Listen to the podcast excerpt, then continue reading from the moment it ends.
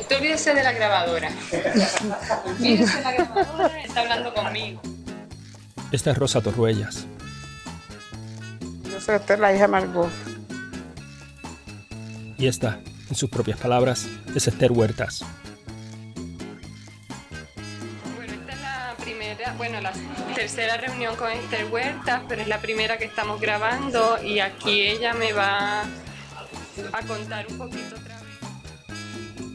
Esther está en su casa. Rosa la está entrevistando. Es el 12 de junio de 1986, para ser precisos. En los años 80, un grupo de investigadoras del Centro de Estudios Puertorriqueños se dio la tarea de preservar la historia de inmigrantes, mayormente mujeres puertorriqueñas, que participaban en el programa de educación popular del barrio, otro proyecto del Centro de Estudios Puertorriqueños. El grupo de trabajo se proponía hacer historia partiendo de narrativas de gente de pueblo, darles la palabra. Aquí Esther Huertas relata la crónica, su crónica, de la migración puertorriqueña a Nueva York. Con esta nueva serie, Los Nueva Yorkes, Cuatro Calles se propone recoger esas y otras vivencias, crónicas de la migración a nuestros Nueva Yorkes.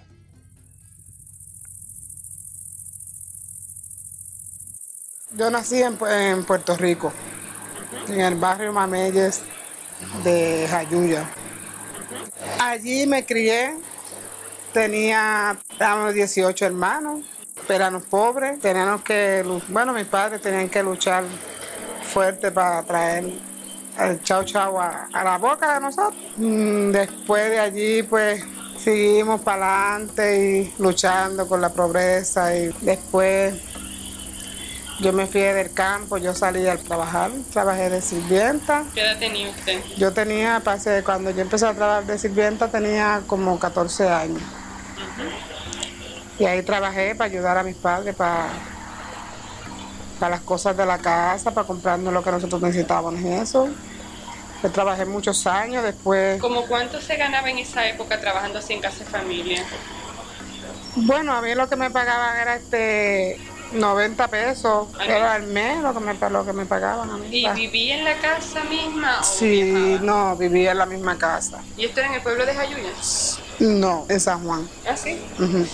Eso era en San Juan. Entonces de ahí pues volví, regresé, estuve un tiempo trabajando y después regresé para el campo, para atrás. Entonces ahí este ahí me fui a trabajar a- al campo, a la, ¿cómo se dice? A la, la- sí, a la hacienda, ahora que se le, le dicen en la licu- agricultura. Pues me iba a trabajar con, con el padre mío, a levantar a las 4 de la mañana. Me metí a la finca de 4 de la mañana a 4 de la tarde le ayudaba este, sembrábamos café, regábamos abonos, sembrábamos guineos, ¿ves? Esa, para poder echar un poquito para adelante con ellos, ayudarlos a ellos a... Nosotros, yo trabajaba en Bayamón, entonces este, en Bayamón te hay un sitio que le llaman este, este Forejil. Entonces la señora donde yo estaba trabajando me dijo a mí, Esther, tú debes de coger las clases para hacer la primera comunión. ¿Ves? Entonces como yo no sabía este, cómo yo iba a leer un de esto para aprenderme rosario, y porque en el campo no le enseñan a uno a, a, a rezar ni nada de eso, ¿no? Pues mi mamá no estaba con eso de enseñarnos a rezar. Entonces eso había que, eran muchas cosas que uno tenía que las que sabían leer, pues era fácil, pero no sabían leer, pues no podían. Entonces ella, esa señora fue conmigo y me apuntó. Entonces las clases eran todas las, todas las noches de catecismo. Entonces íbamos todas las noches. Pues entonces iba yo y mi prima, que ninguna, ninguna de las dos sabíamos leer. Entonces empezamos, pero que nos aprendimos las cosas, según ellos nos explicaban, nos aprendimos bien el, para hacer la primera comunión, que no llegué a hacerla. ¿No? Me aprendí la de eso, pero no llegué a hacerla.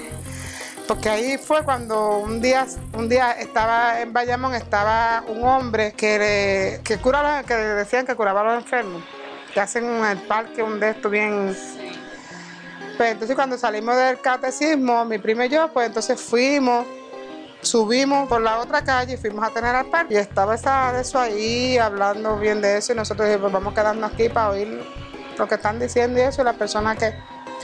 Pues entonces cuando yo hago así para el lado, yo veo, entonces yo le digo a mi prima, ese, señor- ese muchacho que está ahí parece, se parece a Bernardino, al, al hijo de don Tomás.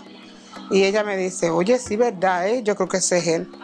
pero que nos dejamos ir como el que no, quiere la cosa, mirándolo bien.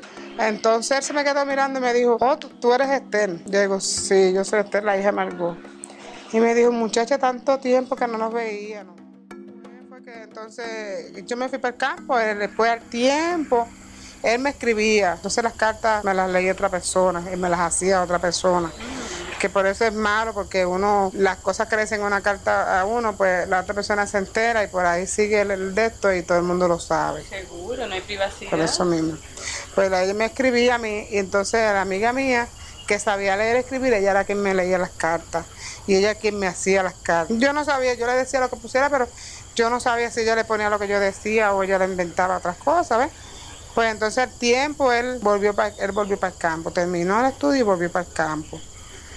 Entonces ahí en el campo fue que empezamos a, que fue a mi casa, habló con, con él. Ya para aquel tiempo yo tenía como dos meses de cinta. Entonces la mamá le formó una pelea y todo el mundo le formó una pelea. Entonces hicieron los trámites para para él venirse emigrado para acá. Entonces nosotros nos mudamos del sitio para Florida. Nos mudamos de ahí. Ajá, nos mudamos de ahí. De Jayuya, Florida. Ajá, ajá del barrio de Mamelle, de Jayuya. Nos mudamos para Florida, para un barrio que este que le llaman este Montebello. Entonces nosotros nos mudamos para allá. ¿Conocían a alguien allá o algo? No, nada. ¿Por qué escogieron ese sitio cómo porque ellos, él siempre vivía con la cabeza, con la casa en la cabeza. Él se mudaba de aquí, se mudaba de allá y siempre se pasaba Ahora es que se aguanta porque tenemos la casa. Pero él se pasaba siempre mudándose. Nos mudamos a muchos sitios diferentes. A muchos sitios diferentes nos mudamos.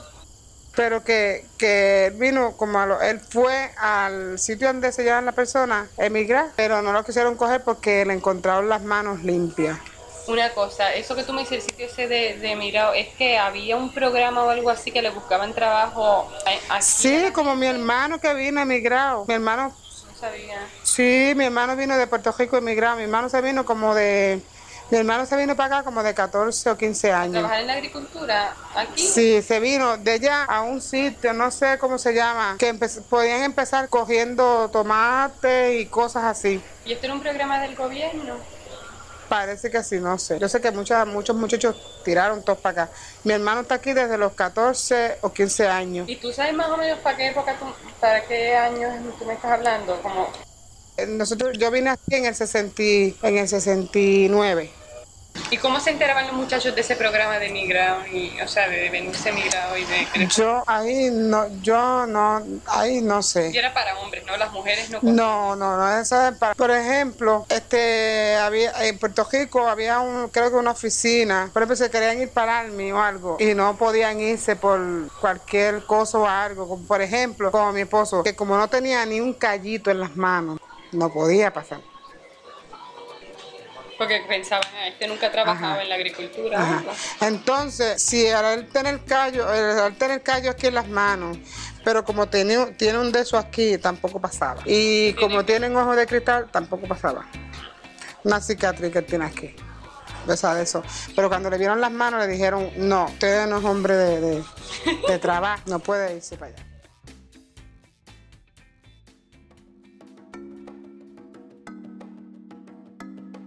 Gente, pues yo me daba miedo, ¿ves? Pues entonces mi mamá por otro lado, que, que como nunca nos habíamos separado, para una distancia tan larga de allá a acá, pues entonces ella por un lado y, mi y mis hermanos por otro, ¿ves? que me tenía que ir para acá y esa noche pues no, yo no dormí llorando y de eso porque yo no sabía para dónde yo venía legalmente, yo no sabía para dónde yo venía mi esposo me escribía y eso, y, la amiga mía me leía las cartas y eso, pero que yo no sabía. Entonces yo cuando él se vino, yo me fui en casa de la suegra. Y trabajé un par de semanas cuando, antes de él mandarme a buscar.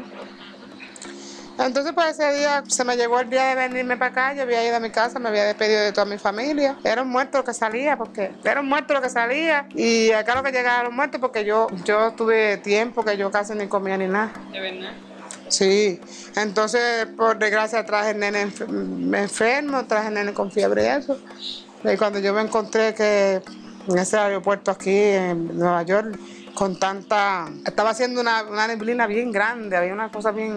Y yo digo, ¿y este, este es el donde yo voy a vivir? Ay, Dios. Yo creía para mí que esto era como, como cuando uno ve un libro o ve una película que tiene muchas nubes, que eso es como, como que uno se va, como cuando, vamos a decir, cuando hay un de de muertos, un cementerio, que está esa... Es, Neblina. sí, eso, bien feo, una cosa bien fea. Yo digo, ay, Dios mío. ¿Y usted había oído Yo me voy. Nueva York o no? No, nosotros, bueno, a mi esposo sí, porque eh, él tenía a la hermana acá y ella fue quien asistió para que él se viniera para acá. Fue la hermana de él que ya se había venido antes. Pero había oído de cómo eran las cosas, eso, tenía una idea de cómo era y... No, No. no, más o menos la única de eso que tuve yo fue que una mucha, una señora que fue de aquí a, no- allá a Puerto Rico no, me dijo, eh, dijo, tú te vas para Nueva York, Nueva York es bien bonito, tiene muchas cosas lindas y todo, tiene muchas cosas que te va a gustar. Lo único es que llévate sombrilla porque en Nueva York no venden sombrilla. Eso fue lo que me dijo. ¿Y de dónde ya sacó eso? Yo no sé. Que yo dije, ay, no hay sombrilla. Me dijo, no. Porque como para allá casi no llueve ni nada, no hay sombrilla. Y yo dije, ay, Dios mío, yo le digo a la suegra mía, pero mire que te tengo que llevar una sombrilla porque no hay que sombrilla. O bien sea que no vendían la sombrilla. Y mi suegra dice, pues muchacha, ¿cómo lo van a vender? Pues eso tiene que ser un pueblo como, como Jayuya. Porque para nosotros allá en el campo pues era un pueblo, no era una ciudad así como, es, como la habíamos visto. Y yo vengo cargando con una sombrilla. Entonces por maleta lo que traje fue un baúl, un baúl que traje casi, yo me traje casi más o menos todas las cosas de mi cama, cosas, pues yo dije ya no voy a conseguir nada de eso, pues déjame llevarme todo eso porque no.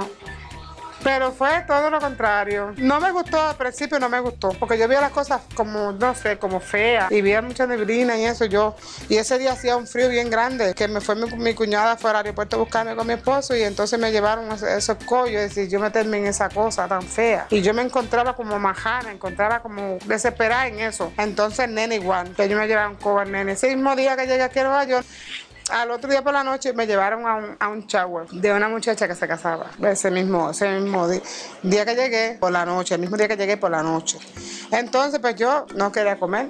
Me pasaba llorando, me daban la, me- mi cuñada me servía la comida y yo veía la comida y como, como nosotros vivíamos en el campo, pues entonces mi mamá vivía en una lomita arriba y yo vivía abajo en la cajetera. Y de la comida que ella hacía, ella me mandaba a mí, esa era la comida que yo me comía. Entonces la comida que, yo hacía, se la mandaba y esa era la que ella se comía. Ve que a mí me hacía falta la comida que ella me mandaba, como a ella le hacía falta la comida que yo le mandaba a ella. Todavía me eso y me pongo este, sí, me- sí, porque me recuerdo. Y sufrí mucho, lloré mucho. Entonces mi esposo me dijo después, bueno, si tú no te acostumbras, no te quedes, tú escoge. Te vas a Puerto Rico, yo me quedo aquí.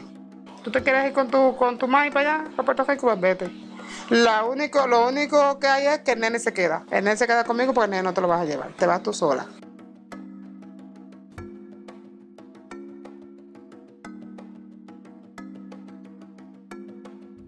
No te pierdas la continuación de esta historia la próxima semana en Los Nueva Yorkes, una serie especial de cuatro calles.